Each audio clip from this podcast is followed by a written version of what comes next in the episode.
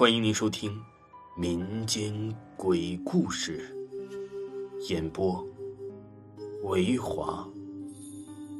如果您喜欢维华讲的民间鬼故事，那您就不要吝啬您的小手，点个赞，关注一下再走吧。精彩继续。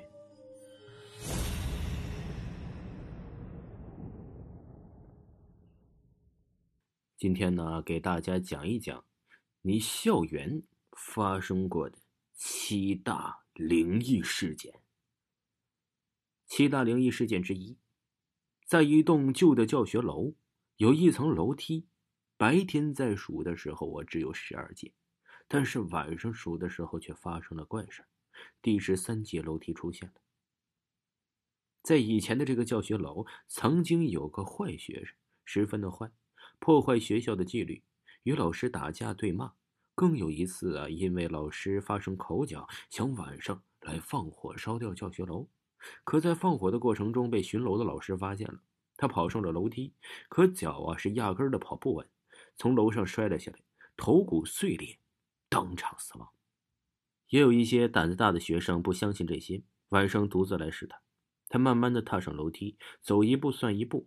当走完十二梯的时候，十三梯也出现了，他还不相信呢。踏上的第十三梯，踏上以后，他面前出现了一个黑洞，里面也有许多人呢。那些人在向他走来，他开始感到害怕，开始后退。可是后面有人在推他，他回头一看，一个没有半边脑袋的人呢，正在叫他一起进去玩，说里面，哼，才是坏孩子的天堂。他进去以后就没有再回来了，他已经成为他们的朋友。在这里说明一下，在白天数的时候的确是有十二阶梯，而晚上啊能看到十三梯的只有坏孩子才能看到。所有的坏孩子请小心点没事啊，别去试这种无谓的东西，往往这个时候啊，你很有可能就成为他们的朋友了。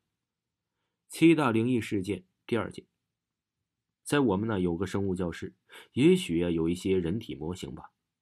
一个物体经过一个长时间的使用，就会拥有灵魂，成为一个有灵体，而这个人体模型就会成为一个有思想的不净物了。在半夜的时候，有时啊会有人在扫教室、搬东西，大家呀总以为有个好学生在存在呢。在一天晚上啊，一个学生就好奇，想过来看看究竟。他翻过教学楼，来到走廊。他巡视整个学校，也没有看到什么。他想，今晚的好学生不会来了吧？在他刚走到楼梯的时候，看见了一个黑影。他马上躲起来，想看看这个好学生的真面目。那个好学生啊，是越扫越近了。他开始感到紧张了。就在这时，他发现了，发现那个好学生没有穿衣服。他感到奇怪了。当那个好学生转过来的时候啊，他愣住了。那个好学生一半的躯体都是透明的，也就在他们的生物室里那个人体模型，他那天晚上就在学校里面睡过去了。这第三件事啊，就是傍晚的时候，常常会有一个戴口罩的女人在我们学校的周围徘徊。一些晚归的孩子有时啊会三五成群的出来，也有人呢独自回家。一个晚归的孩子，他走出校园。这时啊，附近一个戴口罩的女人走过来，问他：“我漂不漂亮？”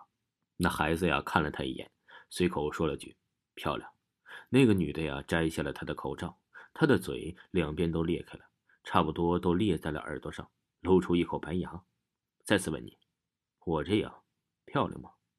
外面流传裂口女的事，在地狱老师中介绍过。这漫画中啊，流传曾说裂口女曾经是一个很美的女人。